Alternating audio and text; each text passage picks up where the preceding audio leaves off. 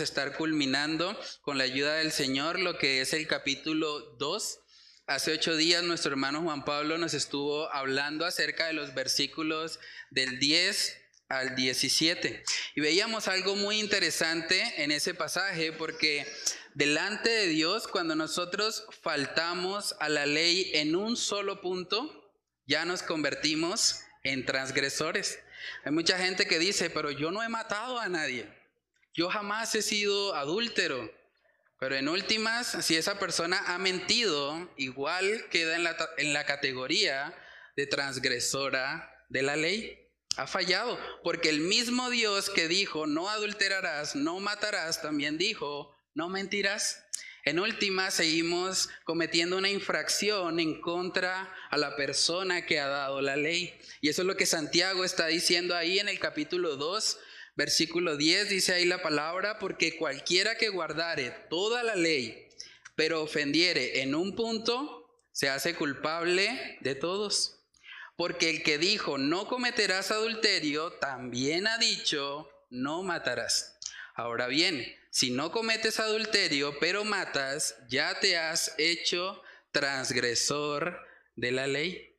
La ley podemos verla como un paquete. Cuando nosotros fallamos en algún punto, inmediatamente nos estamos convirtiendo en transgresores de lo que el Señor ha establecido. Entonces eso nos coloca a todos en una misma condición, porque ¿quién puede decir que nunca en su vida, desde que nació hasta la edad que tiene, ha dicho una mentira? Todos en algún momento, si somos honestos, hemos mentido. Entonces, si hemos mentido, automáticamente hemos, caemos en la categoría de transgresores de la ley. Y es ahí donde Santiago quiere llevar a los creyentes para que se den cuenta de la importancia de vivir dando misericordia, siendo misericordiosos con los que le rodean y no jactándose o creyéndose superiores a los demás. Ahí mismo en Santiago 2.13 dice, porque juicio sin misericordia se hará con aquel que no hiciere misericordia. Y la misericordia triunfa sobre el juicio. Cuando vemos nuestra condición de pecadores, cuando vemos que somos todos transgresores de la ley, eso debe llevarnos a ser misericordiosos. Porque en últimas no somos mejores que aquellos a quienes juzgamos. Cuando una persona juzga sin misericordia es porque probablemente no ha contemplado que él también necesita misericordia. Entonces aquí vemos que hay una advertencia. Aquel que hace juicio sin misericordia también recibirá lo mismo. Por eso cuando nosotros vemos a las personas que no conocen al Señor, debemos verles con compasión. Debemos verles con misericordia porque un día éramos nosotros los que estábamos ahí. Por eso alguien dijo que el evangelismo es como un mendigo diciéndole a otro mendigo dónde encontrar el pan. De eso se trata. No somos mejores que nadie. La única razón por la que nosotros estamos aquí y otras personas no es simplemente por la gracia de Dios, por ese favor inmerecido. Entonces nadie puede jactarse de absolutamente nada. Y esa fe bíblica, esa fe que nos salva, esa fe que nos transforma, se puede evidenciar precisamente por medio de nuestras obras. Y es lo que vamos a ver ahora que Santiago empieza a argumentar. Vamos a leer Santiago capítulo 2 desde el versículo 14 hasta el final. Dice ahí, hermanos míos, ¿De qué aprovechará si alguno dice que tiene fe y no tiene obras? ¿Podrá la fe salvarle? Y si un hermano o una hermana están desnudos y tienen necesidad del mantenimiento de cada día, y alguno de vosotros les dice, id en paz, calentados y saciados, pero no le dais las cosas que son necesarias para el cuerpo, ¿de qué aprovecha? Así también la fe, si no tiene obras, es muerta en sí misma. Pero alguno dirá, tú tienes fe y yo tengo obras. Muéstrame tu fe sin tus obras y yo te mostraré mi fe por mis obras. ¿Tú crees que Dios es uno? Bien haces. También los demonios creen y tiemblan. Mas ¿quieres saber, hombre vano, que la fe sin obras es muerta? ¿No fue justificado por las obras Abraham nuestro padre cuando ofreció a su hijo Isaac sobre el altar? ¿No ves que la fe actuó juntamente con sus obras y que la fe se perfeccionó por las obras? Y se cumplió la escritura que dice, Abraham creyó a Dios y le fue contado por justicia y fue llamado amigo de Dios. Vosotros veis pues que el hombre es justificado por las obras y no solamente por la fe. Asimismo, también Raab la ramera no fue justificada por obras cuando recibió a los mensajeros y los envió por otro camino. Porque como el cuerpo sin espíritu está muerto, así también la fe sin obras está muerta. Vamos a orar y a pedir la dirección del Señor. Padre, que seas tú en medio de este sermón, Señor, hablando a nuestras vidas, a nuestros corazones. Te pedimos que tu Espíritu Santo, Señor, sea haciendo la obra que humanamente yo no puedo hacer. Que sea tu Espíritu Santo, Señor, convenciendo de pecado, justicia y juicio. Padre, que si hay personas acá que están viviendo una fe muerta, una fe fingida, una fe que no es real, que no es auténtica, Padre, que tú hoy les exhortes y los traigas a salvación, Señor. Padre, abre nuestros ojos para que podamos contemplar la gran necesidad que tenemos de vivir para ti, Señor, de vivir para aquello que genuinamente tiene valor, Señor. Oramos para que tú te glorifiques, Señor, por medio de la exposición de tu palabra y para que seas tú, Padre amado, hablando a cada uno de nosotros y llevándonos a vivir una vida, Señor, realmente coherente con aquello que nosotros decimos creer. Padre, oramos para que solo tú seas exaltado en la proclamación de esta tu palabra. Te lo pedimos, Señor, en el nombre de Cristo Jesús. Amén y amén. Bueno, hermanos, lo primero que podemos ver ahí en el pasaje es que Santiago nos está dando un ejemplo de cómo se ve una fe muerta. Por eso el primer punto que vamos a estar viendo es la evidencia de una fe muerta. Él pone el ejemplo ahí en el versículo 14, dice, hermanos míos, ¿de qué aprovechará si alguno dice que tiene fe y no tiene obras? ¿Podrá la fe salvarle? Y si un hermano o una hermana están desnudos y tienen necesidad del mantenimiento de cada día, y alguno de vosotros les dice, id en paz, calentados y saciados, pero no les dais las cosas que son necesarias para el cuerpo, ¿de qué aprovecha? Así también la fe, dice, si no tiene obras, es muerta en sí misma. Si una persona dice, yo soy un cristiano, por lo tanto yo me identifico con Cristo. Cuando yo veo personas en necesidad, yo debería reaccionar como Cristo reaccionó cuando vio personas en necesidad. Pero si yo me hago, por así decirlo, el loco, soy indiferente ante la necesidad del otro, simplemente le digo, ¿sabe qué hermano? Pues yo sé que usted está pasando por esta situación, yo tengo dinero para darle, pero no, vaya en paz y ore, voy a estar orando por usted. Si una persona actúa de esa manera, teniendo la posibilidad de ayudar a su hermano en la fe, a esa persona por la que Cristo murió y está dispuesto a simplemente decirle, ve, id en paz, calentados y saciados, sabiendo que tiene necesidad, esa fe que Él está proclamando tener es una fe muerta, es una fe falsa. Y es ahí donde Santiago quiere llevar a los creyentes, porque vemos a lo largo de la escritura, hermanos, que hay un tipo de fe que realmente es una fe muerta. Es una fe que no salva, es una fe falsa. Me explico, yo tengo acá un pequeño billete, ¿han visto este billete alguna vez? ¿No? ¿A qué se les parece? Ahí dice, no, de este lado. Aquí dice 50 mil pesos. Si yo les dijera a ustedes, bueno, aquí tengo un billete de 50 mil pesos, eh, bueno, hermana Consuelo, le voy a dar 50 mil pesos. Listo. Me entrega unas camisetas y unos estampados y bueno, ahí está el dinero. ¿Ustedes me creerían mostrándoles un billete como ese? ¿Sí? ¿Por qué no me creen? Es un papel, dice 50 mil pesos. ¿Por qué no? ¿Cuál es el problema? Es un billete falso, ¿cierto? Es una hoja realmente para hacer la ilustración, pero sabemos que no se trata de un billete real. ¿Por qué? Porque cuando lo comparamos con los parámetros que hay para un verdadero billete, sabemos que no cumple con eso.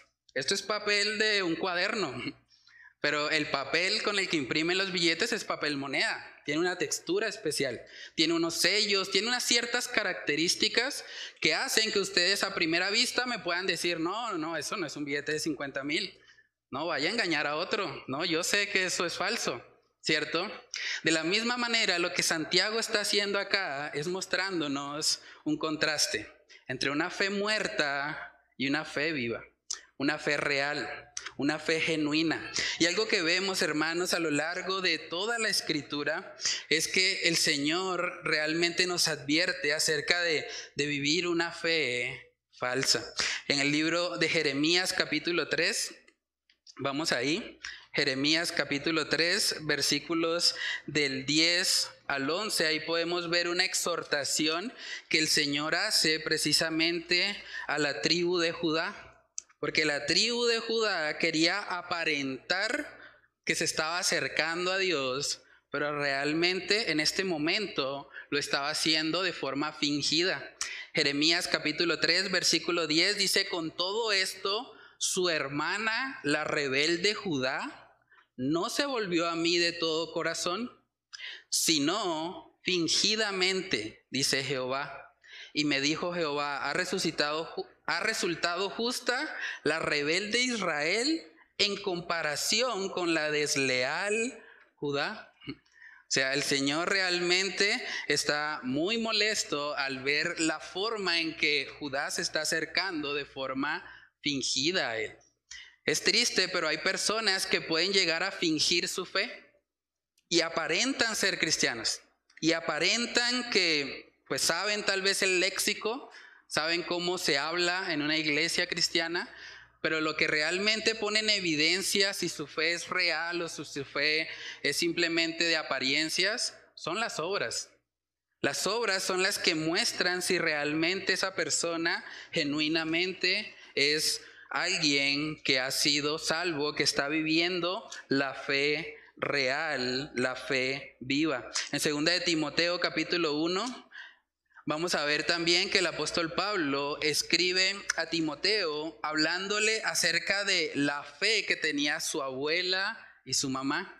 Y segunda de Timoteo capítulo 1 versículo 5 dice, trayendo a la memoria la fe que dice, no fingida, que hay en ti, la cual habitó primero en tu abuela Loida y en tu madre Eunice, y estoy seguro que en ti también.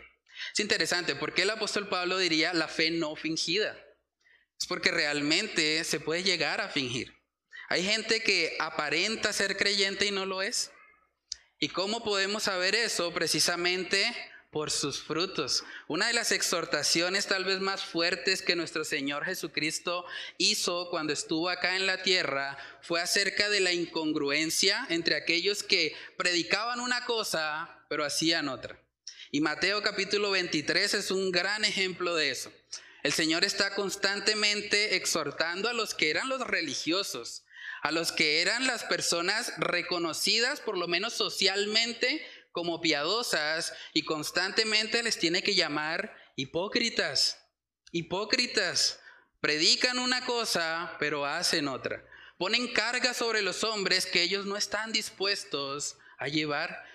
Y en Mateo capítulo 23, versículo 27, vemos una de las expresiones más fuertes que el Señor Jesús usó. Dice, hay de vosotros escribas y fariseos hipócritas, porque sois semejantes a sepulcros blanqueados, que por fuera a la verdad se muestran hermosos, mas por dentro están llenos de huesos de muertos y de toda inmundicia.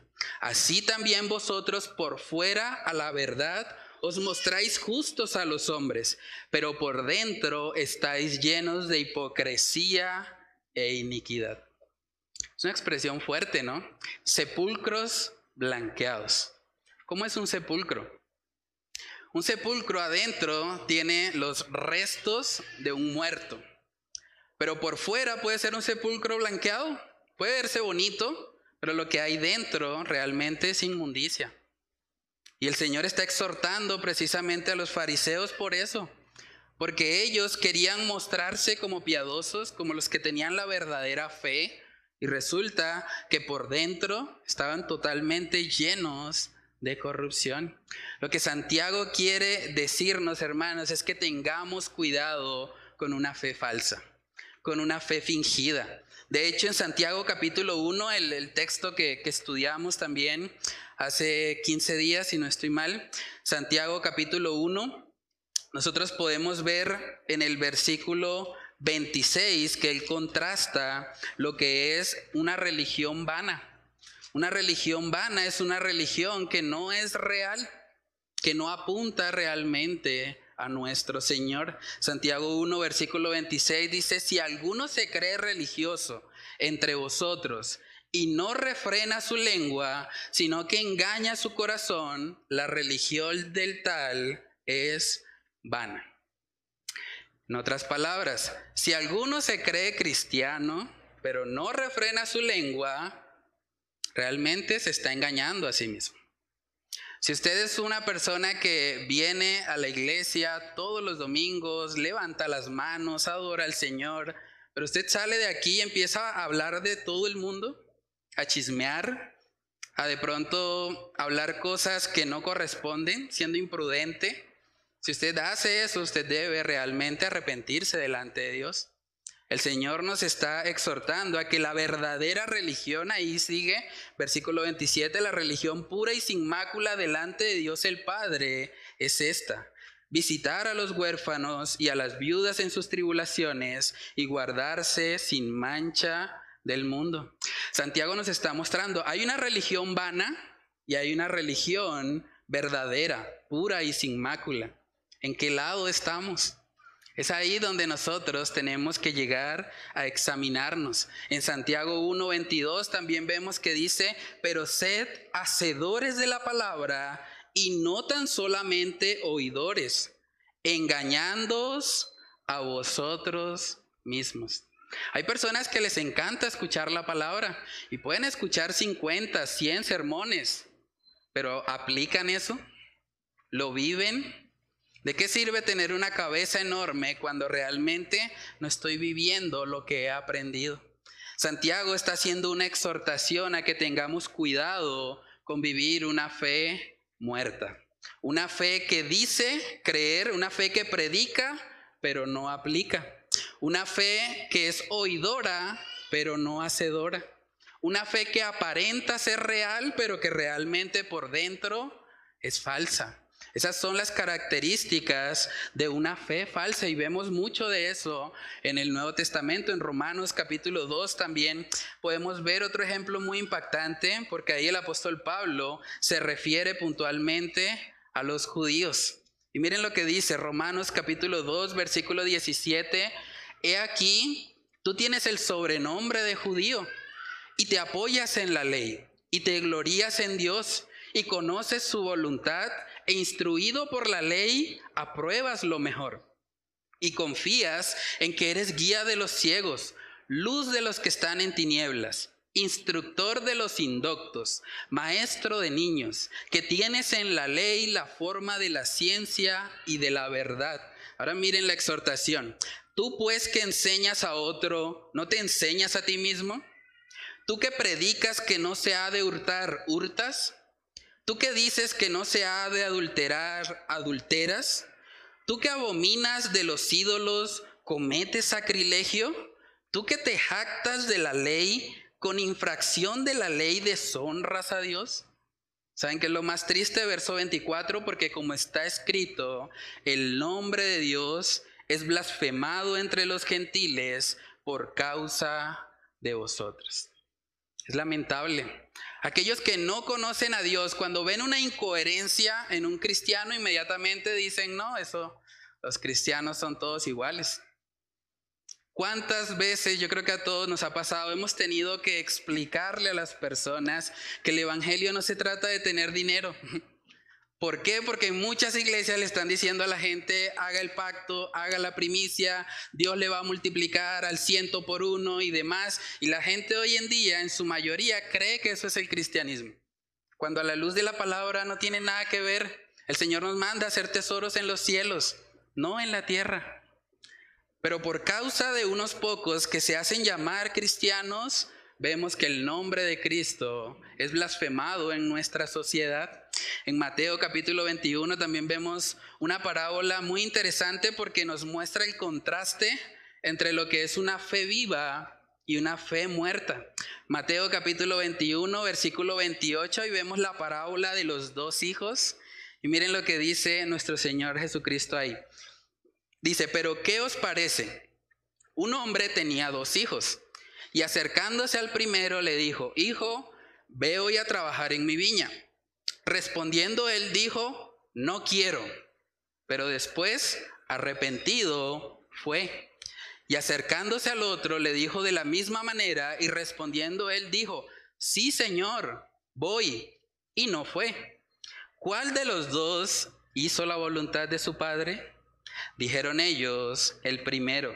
Jesús les dijo, de cierto os digo que los publicanos y las rameras van delante de vosotros al reino de Dios, porque vino a vosotros Juan en camino de justicia y no le creísteis, pero los publicanos y las rameras le creyeron.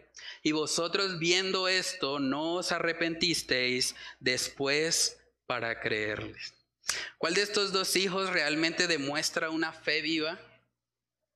El que obedeció. Independientemente de que él hubiese dicho algo y hecho otra cosa, él en últimas hizo la voluntad de su padre. El otro dijo que lo iba a hacer, pero era una fe falsa, una fe muerta. ¿Por qué? Porque realmente no lo llevó a la práctica. Entonces, debemos examinarnos, hermanos. Es muy peligroso vivir una fe falsa. Es muy peligroso pensar que somos salvos cuando no lo somos. Es muy peligroso estar creyendo que por venir tal vez a la iglesia Dios me va a aceptar. O porque yo salgo a evangelizar, entonces Dios tiene que premiarme y darme entrada al cielo. Es muy peligroso eso, porque la Biblia no lo enseña. Y si alguien está confiando en sus propias obras para salvarse, esa persona está bajo maldición dice el libro de Gálatas. Entonces preguntémonos a manera de reflexión, ¿tú eres de los que oye la palabra y hasta te conmueves o lloras, pero luego sales de aquí y no aplicas nada? ¿De qué sirve eso? ¿O tú eres de los que constantemente estás señalando las fallas de otros, los errores, haciendo juicios sin misericordia, como vimos hace un momento, solo para aparentar que tú estás en un nivel espiritual más alto pero no haces nada de lo que condenas. O tú eres de los que se cree religioso, pero se la pasa hablando de todo el prójimo, hablando mal a las espaldas de otros, en vez de acercarse de pronto y hacer una exhortación en amor. Tú eres de los que de pronto dice a la iglesia le falta amor, a la iglesia le falta salir a evangelizar más, a la iglesia le hace falta hacer más buenas obras, pero no mueves un dedo para hacer nada de eso. ¿De qué sirve señalar, criticar, condenar si tú no estás haciendo nada tampoco? Eres de los que habla de amor al prójimo, pero cuando ves a un hermano en necesidad, te haces el de la vista gorda, ¿no? Que lo ayude otro. Que lo ayude el hermano que tiene más dinero. Yo no, a mí no me alcanza. ¿Pensamos de esa manera? Hermanos, uno de los textos tal vez más tristes de toda la Biblia está en Mateo capítulo 7. Vamos ahí. Mateo capítulo 7, versículos del 21 al 23. Y estas personas que vamos a leer son también la descripción de lo que es una fe falsa, una fe muerta. Mateo capítulo 7, verso 21 dice, no todo el que me dice Señor, Señor, no todo el que me dice Señor, Señor entrará en el reino de los cielos, sino el que hace la voluntad de mi Padre que está en los cielos. Muchos me dirán en aquel día, Señor, Señor, ¿no profetizamos en tu nombre? Y en tu nombre echamos fuera demonios, y en tu nombre hicimos muchos milagros, y entonces les declararé, nunca os conocí, apartaos de mí, hacedores de maldad. Hermanos, es muy probable que estas personas de Mateo capítulo 7 asistieran a una iglesia. Tal vez todos los domingos estaban ahí, estaban sirviendo, profetizando, echando fuera demonios, haciendo milagros. Pero ¿qué dice el Señor? Que nunca los conoció. Entonces nosotros debemos examinar para ver si realmente tenemos una fe viva. O sea, ¿qué ha hecho nuestra fe en nosotros? ¿Cuál es el producto de nuestra fe? Y es ahí donde Santiago quiere llevarnos. Por eso el siguiente punto que vamos a estar viendo es que la fe se evidencia por las obras. La fe se evidencia por las obras y lo dice ahí Santiago capítulo 2, verso 18, pero alguno dirá, tú tienes fe y yo tengo obras. ¿Qué dice él? Muéstrame tu fe sin tus obras y yo te mostraré mi fe por mis obras. Tú crees que Dios es uno, bien haces. También los demonios creen y tiemblan. Es impresionante eso. Por lo menos los demonios tienen una mejor actitud. Ellos por lo menos tiemblan. Pero hay personas que aún viviendo una fe muerta, una fe fingida, están como si nada, sin darse cuenta de que les espera una gran condenación. Porque aquel que mucho se le da, mucho se le exigirá. Entonces, hermanos, debemos examinarnos. Es un asunto bastante serio. Santiago nos está diciendo que no solamente se trata de decir yo creo en Dios. Como hablábamos en la introducción de esta carta, mucha gente, la mayoría de los políticos colombianos dicen que son cristianos. Usted les pregunta y ellos sí, yo creo en Dios. ¿Y va a la iglesia? No, no, yo creo a mi manera. Y mucha gente se encuentra en ese punto, pensando que son creyentes y realmente su fe es totalmente muerta. No hay intención alguna de obedecer los mandamientos de Dios. Y sabemos a la luz de este pasaje que estamos leyendo que esa fe es una fe falsa. Es una fe muerta, es una fe que no produce salvación. Todo el libro de Santiago nos está exhortando a que haya una coherencia en nosotros. Debe haber coherencia entre lo que decimos creer y nuestras vidas. Es el punto de Santiago, es el tema central de toda la carta. O sea, si queremos resumir la carta de Santiago, aquí está. Santiago capítulo 2, estos pasajes que hemos leído son el corazón de toda la carta. El verdadero creyente se evidencia por sus obras. Santiago capítulo 3, versículo 13, vemos que él sigue tratando con este asunto. Santiago 3, versículo 13 dice, ¿quién es sabio y entendido entre vosotros? Muestre por la buena conducta sus obras en sabia mansedumbre. ¿Alguien dice ser sabio y entendido? Demuéstrelo. Vívalo. Eso es lo que Santiago nos está exhortando a hacer. Debemos vivir una vida de tal manera que el mundo pueda ver en nosotros algo diferente. Que pueda ver que realmente nosotros tenemos una fe real, no una fe falsa, no una fe muerta. Santiago capítulo 4 en el versículo 8 dice, acercaos a Dios y Él se acercará a vosotros. Pecadores, limpiad las manos y vosotros los de doble ánimo, purificad vuestros corazones. Es interesante porque en el capítulo 1 también habló de los de doble ánimo. Santiago está muy interesado en que los cristianos sean coherentes, no que un día sean una cosa, mañana otra, luego el siguiente día otra, no. No deberíamos ser personas de doble ánimo, con un corazón dividido, más bien deberíamos ser personas que muestren por su conducta quién es su Salvador. En Efesios capítulo 2, si seguimos leyendo el pasaje que nos compartía nuestro hermano Yesid en el devocional de inicio, en Efesios capítulo 2 vemos que justo debajo en el versículo 10 dice, porque somos hechura suya, creados en Cristo Jesús para buenas obras, las cuales Dios preparó de antemano para que anduviésemos en ellas. Hermanos, aunque no somos salvos por obras, vemos aquí en Efesios 2.10 que somos salvos para buenas obras. ¿Eso qué quiere decir? Que Dios no te salvó para que vinieras todos los domingos a la iglesia nada más. ¿Es malo venir a la iglesia? No, es bueno y debemos congregarnos. Pero solo para eso no, Dios te salvó para que tú hagas buenas obras, las cuales Él preparó de antemano. Dios no quiere que nosotros simplemente tengamos una teoría superficial acerca del cristianismo. Él quiere que lo vivamos, que sea una realidad, que las personas a nuestro alrededor puedan contemplar eso. Por eso la palabra dice que como cristianos estamos llamados a hacer luz, a hacer luz de este mundo. Mateo capítulo 5, versículo 14, miremos ahí lo que dice. Dice la palabra, vosotros sois la luz del mundo.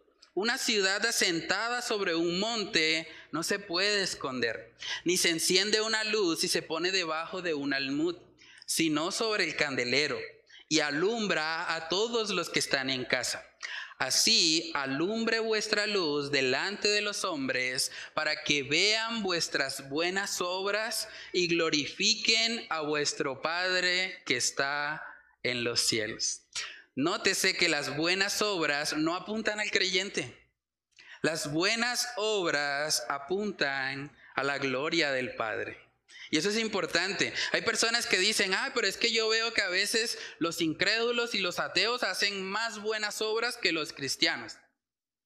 Pero realmente cuando un ateo o cuando una persona que no tiene a Dios hace una buena obra, lo hace para sí mismo. Lo hace para sentirse bien. Porque tal vez en su conciencia eso le hace sentir mejor. Pero un verdadero cristiano cuando hace buenas obras las hace para la gloria del Padre. No hay buenas obras si primeramente no hay una transformación de nuestras vidas. Por eso todas las buenas obras que hacemos sin Cristo, dice la palabra, que son como trapos de inmundicia delante de Dios. Es algo en lo que el Señor no se agrada. Nadie va a poder llegar al cielo diciendo, Señor, mira las fundaciones que hice, mira las obras de caridad que yo hice, cómo ayudé a los necesitados. No, si la persona no tiene a Cristo, de nada le va a servir todo eso. Para poder hablar de genuinas buenas obras, debemos realmente estar en Cristo Jesús y vivir para la gloria del Padre. Hermanos, decía el pastor Charles Spurgeon que la Biblia no es la luz del mundo, es la luz de la iglesia.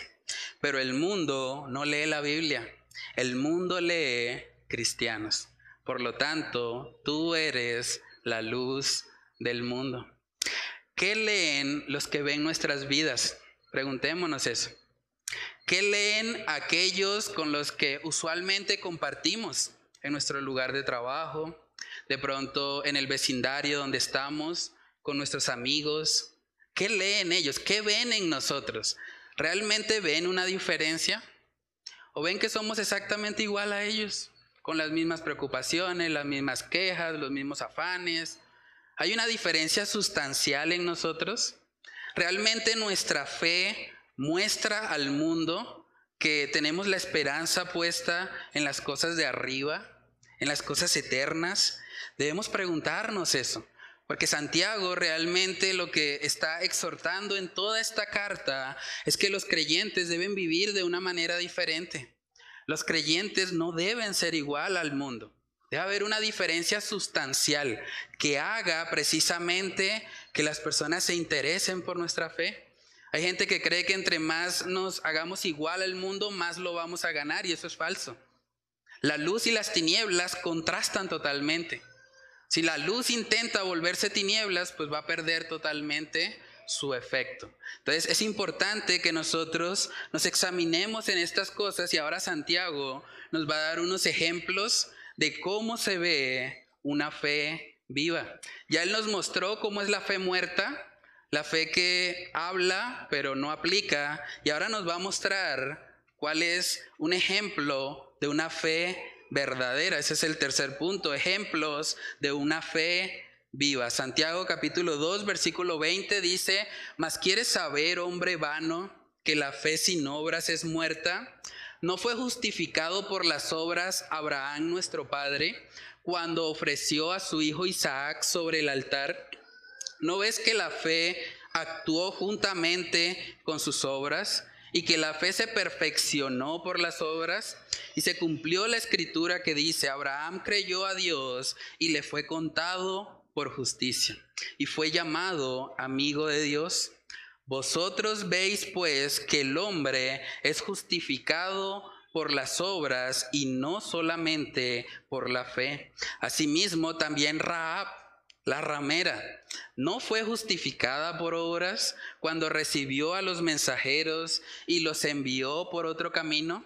Porque como el cuerpo sin espíritu está muerto, así también la fe sin obras está muerta. Este texto, particularmente el versículo 24, fue el que hizo que el reformador Martín Lutero llegara a considerar que la carta de Santiago era una epístola de paja. Porque muy claramente el apóstol Pablo enseña en Romanos que la salvación es solo por fe, es solo por gracia. Y parece que Santiago 2.24, cuando lo sacamos de su contexto, estuviera diciendo que la fe sola no es suficiente, sino que hay que agregarle obras. Pero este dilema teológico se resuelve muy bien cuando nosotros vamos al idioma original. Y es importante entender que la Biblia no fue escrita en español. La Biblia fue escrita en hebreo, griego y arameo. Y Santiago 2.24, cuando ahí utiliza la palabra justificado por las obras, es la palabra griega dikaio.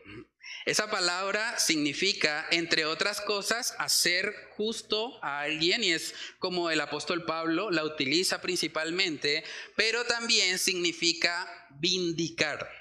Vindicar. De pronto los que son abogados o conocen algo acerca de derecho han escuchado ese término. Vindicar, según el diccionario de la Real Academia Española, significa defender especialmente por escrito a quien se haya injuriado, calumniado o injustamente inculpado. Entonces, lo que Santiago está diciendo aquí básicamente es que el creyente es vindicado por sus obras, porque sus obras testifican o le defienden hablando de la autenticidad de su fe. ¿Y cómo sabemos eso? Bueno, cuando nos vamos a la palabra podemos ver que la palabra justificado no siempre es utilizado con el objetivo de hablar de hacer justo. Vamos a ver unos ejemplos. Mateo capítulo 12 en el versículo 37 vemos que nuestro Señor Jesucristo utiliza esta palabra justificado no en el sentido de hacer justo, sino más bien en el sentido de vindicar o defender. Mateo capítulo 12, verso 37 dice, porque por tus palabras serás justificado y por tus palabras serás condenado. No está diciendo que las palabras en sí mismas nos hacen justos delante de Dios. Más bien, cuando nosotros tengamos que rendir cuentas, vamos a ser vindicados, defendidos por aquello que dijimos o condenados. Entonces, la palabra es un término legal. En Lucas capítulo 7 también vemos otro ejemplo acerca de esto. Aparece una vez más la palabra justificado, no haciendo referencia a que es declarado justo, sino más bien al término vindicar. Lucas capítulo 7, versículo 28 dice ahí la palabra, os digo que entre los nacidos de mujeres no hay mayor profeta que Juan el Bautista pero el más pequeño en el reino de Dios es mayor que él. Y todo el pueblo y los, perdón, y todo el pueblo y los publicanos cuando lo oyeron, dice, justificaron a Dios. Obviamente no está hablando de hacer justo a Dios. Dios es el ser más justo que existe en el universo. Está hablando de que defendieron o vindicaron a Dios bautizándose con el bautismo de Juan. Entonces nuestro Señor Jesucristo cuando utiliza la palabra justificado, la utiliza en el sentido de vindicar o defender. Vamos a ver un ejemplo más. Mateo capítulo 11, versículo 19 dice, vino el Hijo del Hombre que come y bebe y dicen, he aquí un hombre comilón y bebedor de vino, amigo de publicanos y de pecadores. Pero la sabiduría, dice, es justificada por sus hijos. Otra vez aparece esa palabra. No está hablando de que la sabiduría es hecha justa, la sabiduría es defendida o es comprobada por medio de sus hijos. Entonces, cuando vemos la forma como Jesús utilizó la palabra justificado, podemos entender a qué hace referencia Santiago. ¿Recuerdan qué parentesco había entre Santiago y Jesucristo, nuestro Señor Jesucristo? Era su medio hermano. Es muy probable que ellos crecieran juntos, jugaran juntos y probablemente su léxico, su vocabulario sería muy parecido. Mientras que cuando el apóstol Pablo utiliza la palabra justificado, lo hace mucho después de que nuestro Señor Jesús ya había muerto. ¿Cierto? Entonces tiene sentido comprender que cuando habla en Santiago 2.24 de justificado por las obras, y el contexto también me lleva ahí, está hablando de ser vindicado, de que las obras nos defienden, muestran realmente la autenticidad de nuestra fe. Cuando nosotros leemos el pasaje y, miramos también el contexto, el ejemplo de Abraham, podemos ver que esto cobra total sentido. Santiago capítulo 2, verso 21 dice, no fue justificado por las obras Abraham nuestro padre cuando ofreció a su hijo Isaac sobre el altar. ¿No ves que la fe actuó juntamente con sus obras y que la fe se perfeccionó por las obras? Y se cumplió la escritura que dice, Abraham creyó a Dios y le fue contado por justicia y fue llamado amigo de Dios. Vamos a ver un poco acerca de esa historia.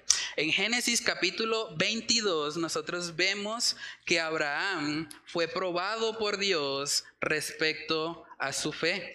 En Génesis capítulo 22, los primeros dos versículos, vemos que dice lo siguiente. Aconteció después de estas cosas que probó Dios a Abraham y le dijo a Abraham, y él respondió, heme aquí. Y dijo, toma ahora tu hijo, tu único, Isaac, a quien amas, y vete a tierra de Moriah y ofrécelo allí en holocausto sobre uno de los montes que yo te diré. ¿Quiénes de los que están acá son padres?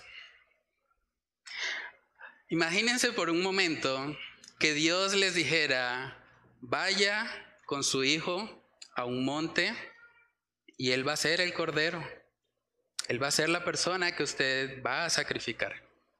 Imagínense lo difícil que debió haber sido para Abraham eso. O sea, Abraham realmente era un hombre de fe. A mí me sorprende que no haya dicho nada. Yo por lo menos hubiera preguntado, Señor, ¿estás seguro? Pero es que era el hijo de la promesa. Tú me habías dicho que me ibas a dar un hijo y cómo así de que te lo entregue ahora. ¿En serio, Señor? Confírmame. No sé, muéstrame de otra manera. Pero vemos que él actuó en total obediencia. No vemos una queja, no vemos un reclamo. Él fue y obedeció. Ahora es interesante porque antes de que esto ocurriera en Génesis 22, ya había pasado Génesis capítulo 15. Y la palabra nos dice en Génesis capítulo 15 que Abraham creyó y su fe le fue contada por justicia, mucho antes de la prueba, mucho antes de que su fe fuese vindicada. Miremos Génesis capítulo 15, versículo 4, dice, luego vino a él palabra de Jehová diciendo, no te heredará este, sino un hijo tuyo será el que te heredará. Y lo llevó fuera y dijo, mira ahora los cielos y cuenta las estrellas si las puedes contar. Y le dijo, así será tu descendencia. Y creyó a Jehová y le fue contado por justicia. Desde Génesis capítulo 15, Abraham fue justificado en el sentido de haber sido hecho justo. Pero en Génesis capítulo 22, su fe fue vindicada. Su fe fue puesta en evidencia, porque pudimos notar que este hombre estaba dispuesto a entregar a su propio hijo, al hijo de la promesa, con tal de ser obediente al Señor. Y vemos que era una prueba delante de Dios. El Señor le dice, no, no tienes que matarle. Has comprobado efectivamente que eres un hombre justo. Tu fe es una fe genuina. Entonces, el ejemplo de Abraham nos muestra muy claramente que cuando en Santiago capítulo 2 habla de justificado, lo está hablando en el sentido de vindicar o defender realmente la fe que había en este hombre. Su fe fue evidentemente mostrada como auténtica en la medida en que Abraham obedeció. Y otro ejemplo que utiliza y que se va ahora al otro extremo es el ejemplo de Raab. Y es muy impactante eso. Cuando Santiago está escribiendo, le está escribiendo a creyentes que vienen de un trasfondo judío. Muchos podrían haber pensado, ah, pero es que Abraham es el padre de la fe. Es que Abraham es un tipo, mejor dicho, excepcional. Pero ahora vemos que él les va a hablar de alguien que los judíos hubiesen menospreciado totalmente. Una mujer gentil y además ramera. Santiago capítulo 2 versículo 24 dice, vosotros veis pues que el hombre es justificado por las obras y no solamente por la fe. Y miren el ejemplo. Asimismo también Raab, la ramera, no fue justificada por obras cuando recibió a los mensajeros y los envió por otro camino? Porque como el cuerpo sin espíritu está muerto, así también la fe sin obras está muerta. Hermanos, si nosotros creyéramos que las obras justifican a la persona, ¿qué esperanza habría para una ramera? Esa mujer había pecado delante de Dios. ¿Qué esperanza podría tener ella si la salvación fuese por obras. Por más buenas obras que nosotros hagamos, no podemos limpiar lo que ya hemos hecho mal. Tenemos un grave problema si pensamos que por medio de las obras nos podemos salvar. Cuando uno mira la historia de esta mujer Raab, ella escondió a unos espías y vemos claramente y en el libro de Hebreos aparece nuevamente esta mujer hablando eh, el autor del libro de Hebreos acerca de lo que motivó a esta mujer actuar de esa manera piadosa. Hebreos capítulo 11 vemos la razón. Hebreos 11:31 dice, por la fe, Raab la ramera no pereció juntamente con los descendientes, habiendo recibido a los espías en paz. Esta mujer actuó por la fe. Lo que hizo vindicó o demostró efectivamente que esta mujer era una creyente, una mujer que estaba dispuesta a arriesgar su vida con tal de guardar a estos hombres de Dios. Entonces preguntémonos a manera de aplicación, hermanos, ¿cómo se vindifica tu fe? ¿Cómo puedes tú mostrar o evidenciar que eres un verdadero cristiano? ¿Por qué sabes que tu fe es genuina, por ejemplo? ¿Porque vienes a la iglesia? ¿O porque sales a evangelizar? ¿Dónde está puesta tu confianza? Debemos examinarnos en cuanto a esto. La Biblia nos dice vez tras vez que nosotros debemos examinarnos para ver si estamos en la fe. Primera de Juan capítulo 5 en el versículo 13 dice, estas cosas os he escrito a vosotros que creéis en el nombre del Hijo de Dios para que sepáis que tenéis vida eterna y para que creáis en el nombre del Hijo de Dios. Es muy interesante, si usted tiene dudas acerca de su fe, acerca de si su fe es una fe genuina o una fe muerta, lea la carta de Primera de Juan. Fue escrita con ese propósito, para que los que creen en su nombre sepan que tienen vida eterna, para que tengan esa seguridad. Nosotros no podemos descansar en una oración. Hay mucha gente que dice, no, pues ya yo hice la oración de fe. Ya yo cumplí, ponen hasta la fecha y todo. Pero ¿de qué te sirve hacer una oración de fe si no hay evidencia de salvación en tu vida? Si no hay evidencia de transformación. ¿Es malo orar? No, pueden orar todo lo que quieran, pero deben examinar si primeramente ha habido un cambio. Si el Señor genuinamente nos ha transformado. En Santiago capítulo 1 veíamos que una de las cosas que el Señor hace es que Él nos hace nacer. Santiago capítulo 1 versículo 18 dice, Él, hablando de Dios, de su voluntad nos hizo nacer por la palabra de verdad para que seamos primicias de sus criaturas. No puede ser que en Santiago capítulo 1 él esté hablando de que la salvación es del Señor y que luego en Santiago capítulo 2 de repente, un capítulo después, va a decir que la salvación es obra humana. No puede ser. Sabemos que el mismo Dios que inspiró a Santiago también inspiró al apóstol Pablo. Y Dios es el Espíritu de verdad. La palabra fue inspirada por el Espíritu Santo, por lo tanto no hay contradicción en ella. Claramente lo que Santiago nos quiere enseñar acá es que como cristianos debemos vivir vidas coherentes con nuestra fe, coherentes con aquello que decimos creer. Entonces, ¿cómo podemos aplicar este pasaje a nuestra vida? Primeramente examinándonos, examinando el tipo de fe que tenemos. ¿Qué has hecho por causa de tu fe? Pregúntate eso. ¿Qué te ha motivado a hacer el Señor una vez que tú has creído en Él? Que sabes que antes probablemente nunca lo hubieses hecho, pero que ahora por causa de tu fe, esa fe genuina, esa fe viva, ahora el Señor te ha motivado a vivir de una manera diferente. Todo el capítulo 11 de Hebreos, yo les animo a que puedan leerlo en su casa. Ahí vemos lo que hace una fe genuina. Una fe verdadera. Todos esos hombres y mujeres del Antiguo Testamento estuvieron dispuestos a arriesgar sus vidas por causa de la fe que tenían. Esa no era una fe muerta. Esa no era una fe que iba todos los domingos a sentarse a calentar una silla y ya. Era una fe activa, una fe que genuinamente evidenciaba lo que había en su corazón. En el libro de Filipenses capítulo 2 vemos la exhortación que el apóstol Pablo le hace a los creyentes acerca de vivir como luminares de este mundo. Filipenses capítulo 2 versículos del 14 al 16. Dice ahí la palabra.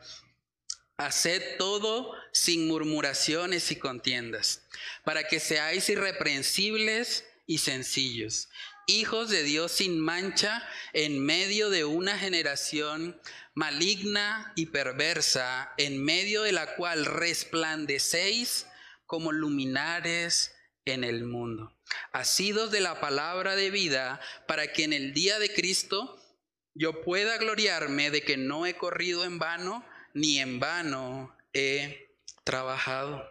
Entonces, hermanos, el Señor nos manda como creyentes a vivir una vida nueva, a vivir una fe real, genuina, auténtica. Hay una frase también del pastor Charles Spurgeon, él dijo, cree en Jesucristo y, y su sangre te hará limpio. No es la fe en Jesucristo más el bautismo. No es la fe en Jesucristo más la membresía de la iglesia. No es la fe en Jesucristo más tus buenas obras. No es la fe en Jesucristo más todo lo que hacemos. En realidad es solo la fe en Jesús y su gracia salvadora lo que salvará tu alma. Pon tu confianza en Jesús y serás salvo. Pon tu confianza en Jesús. Eso es lo que Santiago quiere enseñarnos, que confiemos totalmente en Él. Cuando nosotros creemos en Cristo como único y suficiente Salvador de, de nuestras vidas, la fe que Dios nos regala es una fe activa. Es una fe que nos lleva a vivir de una manera totalmente diferente. Es una fe que obra, una fe que actúa. Gálatas capítulo 5, versículo 6, ese texto me gusta mucho porque muestra básicamente el resumen de lo que es la enseñanza de hoy. Gálatas capítulo 5, versículo 6 dice, porque en Cristo Jesús ni la circuncisión vale algo, ni la incircuncisión, sino la fe que obra por el amor. La fe que obra por el amor.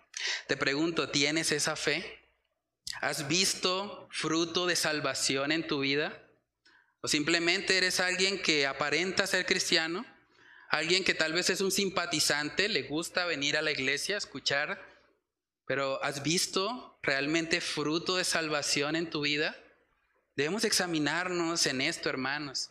Y debemos pedirle al Señor, si mirando este pasaje tú dices, realmente yo estoy viviendo una religiosidad. Simplemente estoy yendo porque hay que ir, pero yo vivo como a mí me parece. Soy una persona totalmente apática a Dios cuando salgo de las cuatro paredes de la iglesia. Si ese es tu caso, yo te animo a que te arrepientas. Y el Señor te está exhortando hoy en esta mañana a que hagas eso. Arrepiéntete, estás viviendo una fe falsa y vas a ser condenado si sigues viviendo ese estilo de vida. Lo que el Señor quiere, hermanos, es que vivamos una fe real, una fe auténtica, una fe que impacte a este mundo. Si usted no tiene ese tipo de fe, ore al Señor. Pídale, Señor, quiero tener esa fe que obra por el amor. Señor, yo no quiero ser un fariseo más.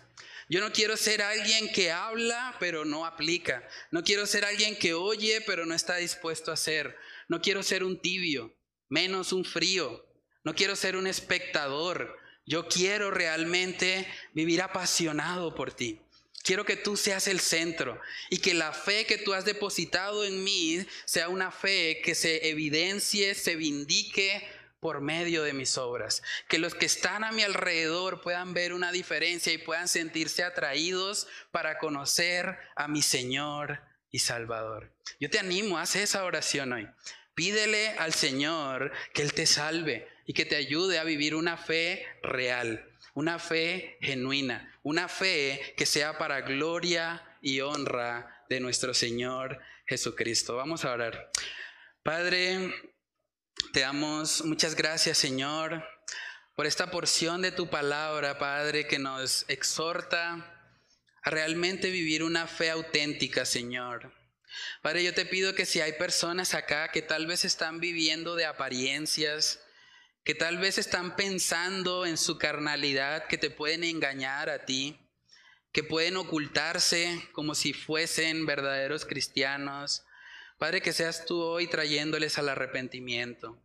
Que seas tú transformando sus corazones y ayudándoles a ver, Señor, que la verdadera fe es una fe viva, es una fe que se mueve, es una fe que obra por el amor.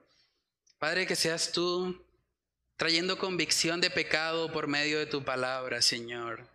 Que tú obres en el corazón de aquellos, Señor, que tal vez están viviendo una vida vana, una religión vana, Señor. Padre, que tú les atraigas a ti, Señor, que puedan genuinamente contemplarte, genuinamente ver su condición de pecado, Señor, y que al mismo tiempo puedan ir a Cristo como el único y suficiente Salvador de sus vidas. Padre, yo te pido que tú nos ayudes a todos a vivir como luminares de este mundo a vivir vidas que le muestren al mundo que nuestras prioridades están en los cielos y no acá en la tierra.